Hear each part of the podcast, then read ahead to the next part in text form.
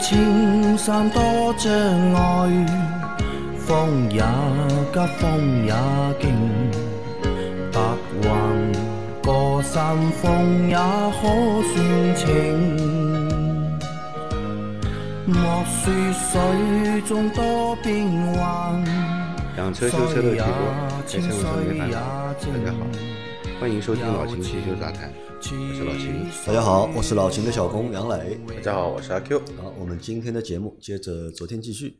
第一个问题，秦大师好，请教一个问题。看到网上的帖子都说手动变速箱换油时加到溢油口流出就行，那么问题来了，是在熄火状态下加到溢油口流出，还是空档熄火、空档怠速状态下加到溢油口呢？望解惑。呃，手动变速箱嗯肯定是熄火以后放油，熄火放油，嗯，放完油以后再加油，再加油，嗯，啊，就是在熄火下状态下来操作的。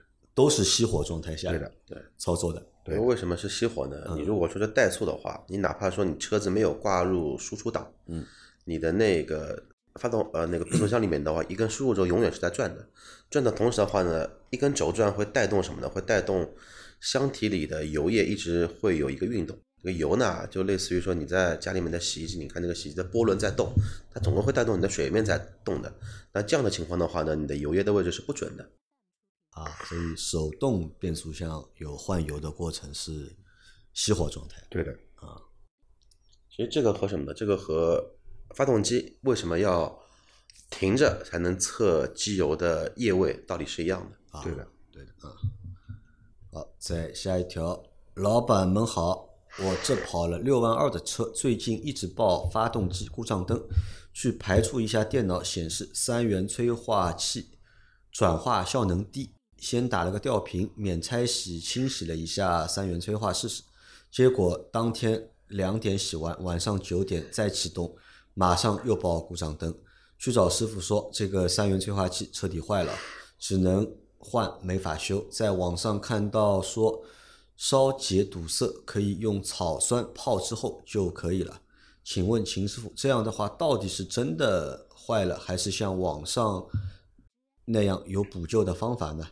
之前做了大保健喷大啊大保养喷油嘴和除积碳，是不是因为这个原因把三元催化堵塞了啊？免拆洗过，还有故障灯，是不是需要检查氧传感器？谢谢。呃，是这样的啊。这个一般呢，三元催化，你说这个损坏到很严重的地步，这个效能变得非常低，嗯，有这种现象吗？有，那就是一般来说公里数是很长的，嗯，呃，照理来说你只跑了六万两千公里的呢，这个寿命没那么短，对，一个三元催化，我觉得用个二三十万公里肯定没问题的，嗯，没听说过是跑了五六万公里这个三元催化就坏掉的，嗯很非常的少见，啊，除非你用了那个劣质的汽油，对吧？那么一般来说呢，这个六万公里的车，这个做一个三元催化的免拆清洗啊，这个清洗效果，你只要用了一个适当的合格的产品，这个清洗效果还是很不错的，嗯，呃，没那么容易损坏。那么但是他现在搞不定，那么这个就是从一个汽车的工作原理上，我们来分析这个问题。因为它爆出来的故障啊，的确是三元催化效能低，对吧？那么三元催化这个东西效能到底低不低，是由谁来判断它？由哪个部件来侦测它的？传感器了，应该对是，后氧传后氧感器传感器啊，对后氧传感器过来的那个气体就是正常不正常，由它来判断，对吧？嗯，那么，我觉得啊，氧传感器的使用寿命啊远远的要低低于于三三元元催化的使用命寿命啊。那么会不会是氧传感器的问题？嗯，会不会是氧传感器的问题？对吧？这个我觉得需要去排除一下。那他说他之前做过那个大保养嘛，对吧？嗯会不会排下来的很多积碳，除了积碳，把那个三元催化堵掉，嗯这种可能会存在吗？呃，有这种可能，有这种可能但是你，所以我们建议就是你在做这些清洗项目的做完以后，最后呢要清洗一下三三元催化对吧？要清洗一下，呃，避免造避免它造成堵塞啊这些嗯问题，对？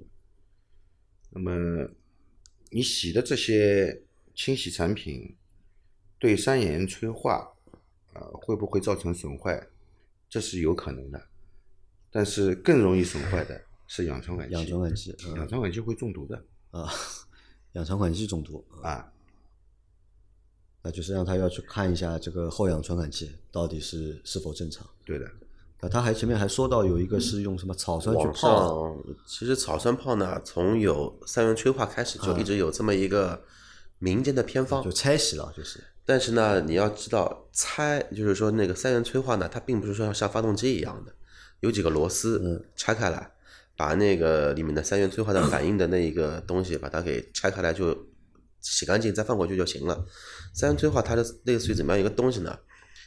大的水大的水管，嗯，然后是都焊死的，然后的话呢是东西是没法做拆卸的。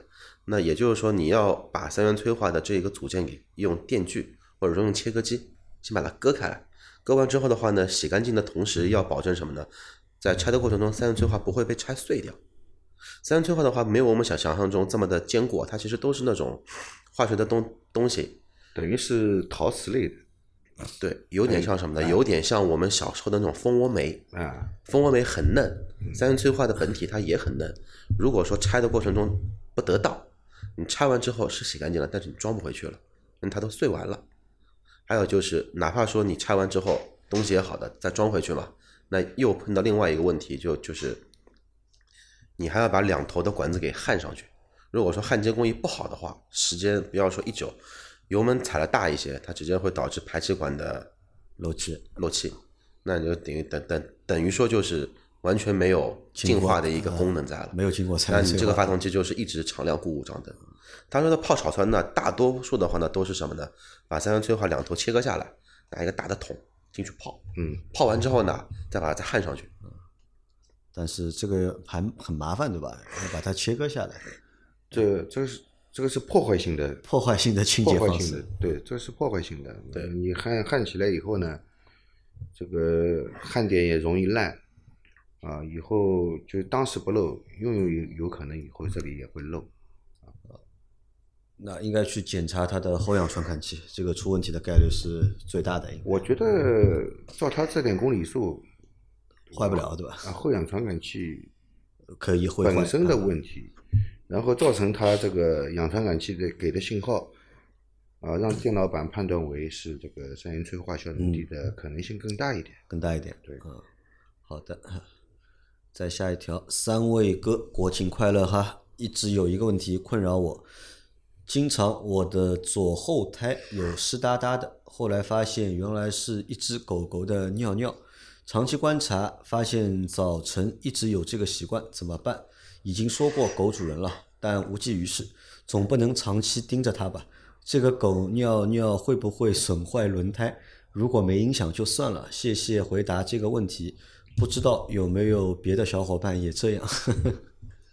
其实狗的尿液对这个我们的轮毂的损伤更大，对轮毂损伤更大，对对橡胶的时候就轮胎损伤不大，还好一点还好一点。对对对轮毂的损伤更大。轮毂是铝合金的，嗯狗的尿液尿上去以后呢，它是酸性的，嗯对吧？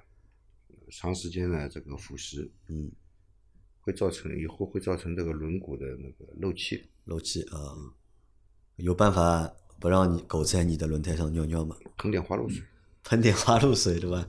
就喷点别的味道的东西上去。喷点花露水。嗯，那狗呢，一般是不喜欢花露水的味道的。狗不喜欢花露水。狗这个东西，我跟你说啊，只要有别的狗在这里撒过尿，它也来撒一泡。啊那么只要是个狗，它都来撒，特别是它自己撒过尿的地方呢，它认为这是它的领地，啊，它要再撒一次。它再要撒一次。所以狗主人呢也不好，你牵狗出来遛，别的狗，你的你的狗在别人的车上去尿尿，你也不拽着跑，对吧？就让它尿。这个狗主人的素质啊，我觉得啊，跟这个狗差不多啊。比狗还不如，因为狗不懂事的嘛，人是懂事的嘛，对吧？你让一个不懂事的人去做这种事情的话呢，你比这个不懂事的人，呃，比比这条不懂事的狗呢还要还 还要不懂事的。所以我们看到一些老式的小区啊，对吧？很多车停在外面都会拿一块板，木板 木板其实我觉得这个放在那个就是 轮毂上面，对，吧这个会更加好一些。木板的话呢，不要做太大，拿一根绳子套在轮胎上面，呃防止被风吹掉嘛，这样好像作用会更加明显一明点。显一点啊。啊，这个也没办法解决，但是和你有同样就是这个 困扰的小伙伴，应该我们的留言里面应该不少了，已经。对吧？应该会蛮多我也有这个烦恼。啊，你也有这个烦恼啊啊，我们小区里面有个家伙，一条草狗，嗯他也不是牵出来遛，他让他自己出来跑嗯啊。我跟我小区里面的，就是我我一个一幢大楼里面的，他也是我同学。那天我们正好看到了，我们两个就去找这个狗主人。嗯跟狗主人说什么知道吧？说什么？我也不知道的，又不是我带他出去的，他跑出去了呀。我说你养狗，狗可以单独放出去的，遛狗要狗主人 牵着狗绳子出去遛对的，知道吧啊？？否则不可以嘛。啊，我说再说你这条狗有户口啊，有狗证啊。我说我不是要抓你这条狗，你要管好你们家这条狗，对吧？如果以后你我再看到这条狗在我车上尿尿，车上尿尿，我直接打幺幺零，把你这这条狗就收掉了，好吧？而且我叫幺幺零来以后呢，我这个车被你这个狗尿过尿了，对吧？这个我会取证的。我这条轮胎以后在路上行驶，出了任何安全问题，我就来找你。嗯，好的啊，所以吓吓那个狗主人，啊对吧？吓吓他，对吧？对的你和他再在我的车上尿尿，对吧？我要打幺幺零了哟，那就不知道幺幺零管不管这个事情。管的，好像幺幺零现在不管这种事了，已幺经幺零管的，管吗？因为狗是公安局管的，狗是包括狗去办狗证、上户口都是公安局管的。啊，啊，狗也算常住人口，对吧？不是的，这个养狗要办狗证嘛，嗯这个无无证犬是要是要处理掉的嘛土，啊，要要处理掉的嘛。好，再下一条，三位老师好，话不多说，直接上问题。问题有三个：一，汽车轮子上气门嘴有使用时间吗？要定期更换吗？二，我的 1.6L 手动挡速腾原车就没有手纹表，这算减配吗？记得节德上都有。三，手动挡车遇到紧急制动时，是先踩是先踩刹车还是先踩离合再踩刹车？速度三十码时，我试过一脚刹车，不踩离合，车子熄火一脚停。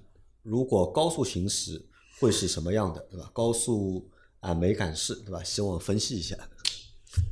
呃，我们先这样说啊，这个气门嘴它也是个橡胶件，嗯对，是橡胶件，它都是这个有使用寿命啊，它呃金属件也有使用寿命，但是是使使用寿命长短不一样。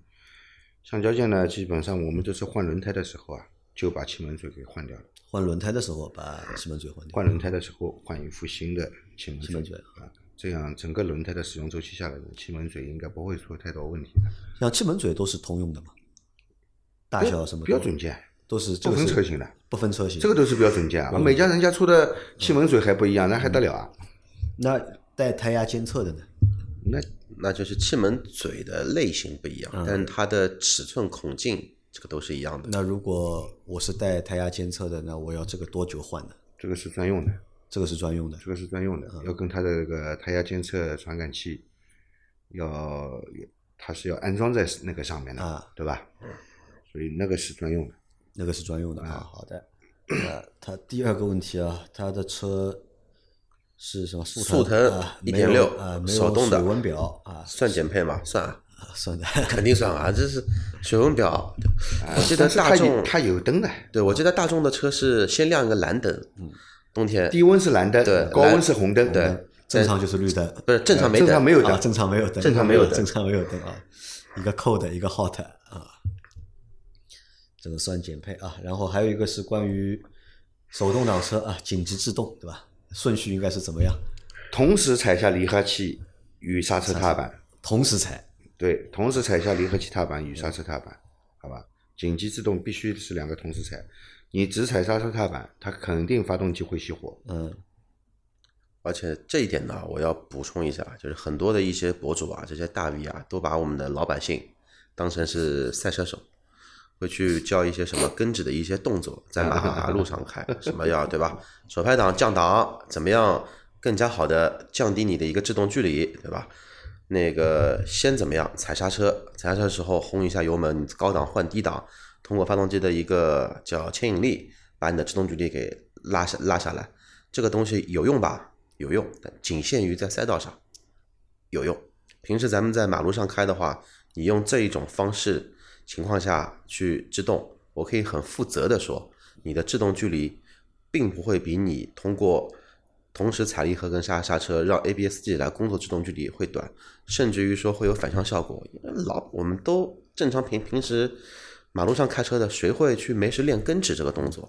那如果他在高速上面紧急制动的话，不要去想也是先踩刹车，那也是一样熄火，对的，也是一样熄火紧。急制动啊，紧急制 动肯定是离合器与刹车踏板同时踩下。同时踩，啊不要想这么多，同时用你的最大的力气，右脚踩刹车，同时左脚踩离合器。这个做得到啊，同时踩。你没开过手动挡的车是吧？学的时候 不是你，你开过吧？没开过，手动挡的车嘛都是这样开的呀。就是这个不需要练啊。这要练什么？驾校里面学的时候不都是这样但学的吗？我觉得左脚和右脚总有一个先不。你驾校学的时候是是不是学的手动挡？手动挡呀，你踩刹车的时候跟不跟跟不跟离合器？跟的呀。那那就对了嘛。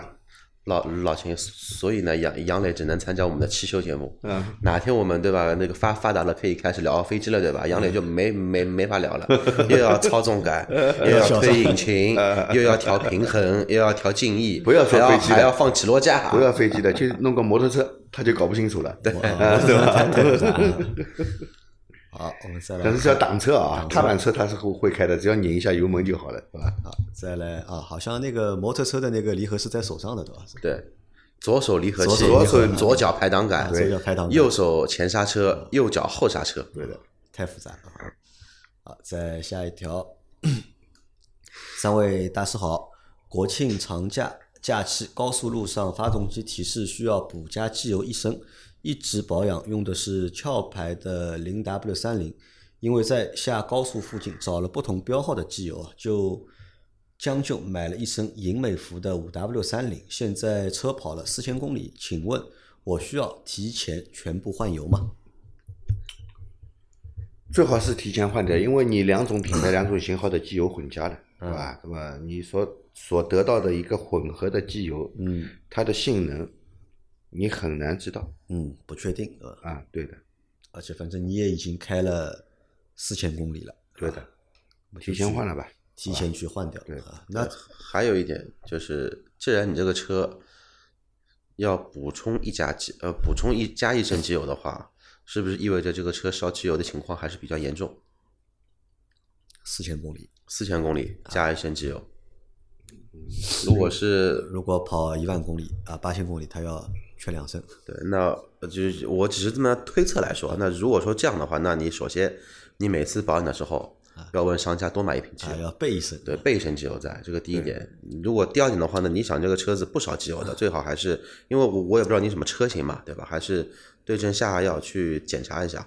你这种四五三四千公里、四五千公里烧就烧一升机油的话，这个车子肯定是带病上带病在上路。上路啊，要去检查到底怎么会机油消耗过多的，对。吧？要找到这个原因。那我们其实很多人都可能会遇到这种情况，就是在长途的过程当中，哎，提示机油缺了，哎，你又买一下子买不到和你同型号的、同标号、同型号的机油，那在这样的情况下面，用其他机油代替，嗯，走长途车上把油和防冻液呃，备一桶，备一桶，嗯以备不时之需。以备不时之需。对嗯最好的方式就是备一桶。对，你防冻液备一桶，嗯机油也备一桶，你不打开，嗯，它也不会打翻的，你放在车车上问题不大的，好的，对吧？那么你急需要用的时候，你手手边就有，多方便。嗯，对，你不用到处去找，找不到怎么办？你你心急吧？这个车到底是开呢还是不开呢？嗯。对吧？好的啊，再往下走啊。老秦阿 Q，老杨好，目前我考虑买台凯迪拉克 CT 五，这台车质量如何？凯迪拉克小毛病多不多？嗯这个问题凯迪拉克小毛病其实真的不多。其实 CT 五这个车来问的人，好像我记得没错的话，这近一个月大概是第四个还是第五个了，已经。没那么多，三个肯定三个对吧三个有啊。他是第四个还是第五个了？他应该是第三个吧？应该是，应该是第三个。对吧？可能现在都看中 CT 五这个车啊，对吧？觉得这个车性价比很高嘛。我现在也不知道，就是因为去年的话还去看过这个车，就价格什么的还可以，但今年因为芯片紧张嘛，也还不错各。各大车厂反正这个价格优惠啊都收掉了嘛，优惠的都很少惠比。例凯迪拉克依然的大，依然大，啊对吧？依然的大就是在这样的一个情况下面，凯迪拉克依然很亲民，对吧？嗯，对，那老秦这个车质量怎么样？你觉得？我觉得蛮好的，蛮好的，真的蛮好的，啊，真的蛮好的，真的蛮好的，故障率也不高。现在故障率也不高，啊，小毛病多不多？凯迪拉克目前来看也没有什么，也没有什么太多的集中爆发的问题。没什么没什么就是集中爆发的问题，对的啊，就可以放心的购买。对的，好的啊，再来一条，三位老师国庆节快乐！我的铃木天宇手动挡车最近有个问题，时常启动车时，钥匙拔到一钥匙拔到一档，听到的应该是吸铁开关有哒一声，但再旋转钥匙，启动机不转动，没反应。钥匙回到首位再启动，又正常着车了。电瓶才换了不久，请问哪里出现了问题？谢谢大家啊！它钥匙在发动的过程当中，是吧？钥匙拨到一档，应该是听到吸铁开关有哒的一声，但再旋转钥匙，发动机不转动，也没有反应，要再复位，对吧？然后再启动才能够正常着车。你开一档那哒一下不是吸铁开关的声音，不是吸铁开关声音，吸铁开关是在启动电机上，你只有把钥匙拧到启动档，吸铁开关才会工作。嗯，那么你开的时候哒一下的声音呢，是方向盘自己解锁的声音。啊，方向盘解锁，嗯方向盘里面不是有个锁锁舌的嘛？嗯你方向盘锁掉以后，你你钥匙拔掉以后，方向盘是锁掉的，转不动的，嗯对吧？那么你打开的时候呢，它一般这个机械锁，它会是是有这样一个哒的一下的声音的啊。那么如果是电子锁，它有一个电机工作的声音，嗯对吧？那么所以说你说的这个大一声不是吸铁开关的声音，啊，首先这个不是吸铁开关的声音，对的啊他说听到这个声音之后，对吧？嗯，再旋转钥匙，启动机不转动，那么钥匙，旋转到启动档，嗯啊，车辆不启动，那么说明这个电路没接通，电路没有接通，电路没接通。那么有几个问题啊，一个是这个点火开关的问题，嗯点火开关它不不能正常工作，不通电。嗯那么你拧了钥匙就等于跟没拧一样嗯啊，你回掉以后再拧一遍，哎，又好了，对吧？这个是有可能的，对吧？那么首先怀疑启动开关。嗯啊。第二，呃，启动继电器。我们的钥匙呢，这个有两种啊，一种就是钥匙这个启动，它这个启动点火开关啊，不叫启动开关啊，叫点火开关。那个点火开关，你转到这个启动档的时候呢，它有的呢是直接对这个启动电机的吸铁开关供电，嗯有的呢是通过一个启动继电器去控制启动机上的吸铁开关，因为那个启动机上的那个吸铁功开关的功率还是相对来说比较大的。那么你用开关直接去控制它呢，那个你这个开关的触点的质量要很好，才能保持一个长期的稳定的使用，对吧？如果这个开关的触点没有那么强大，嗯。它会去控制一个继电器，让继电器去控制这个吸铁开关，吸铁开关再对启动电机进行供电嗯。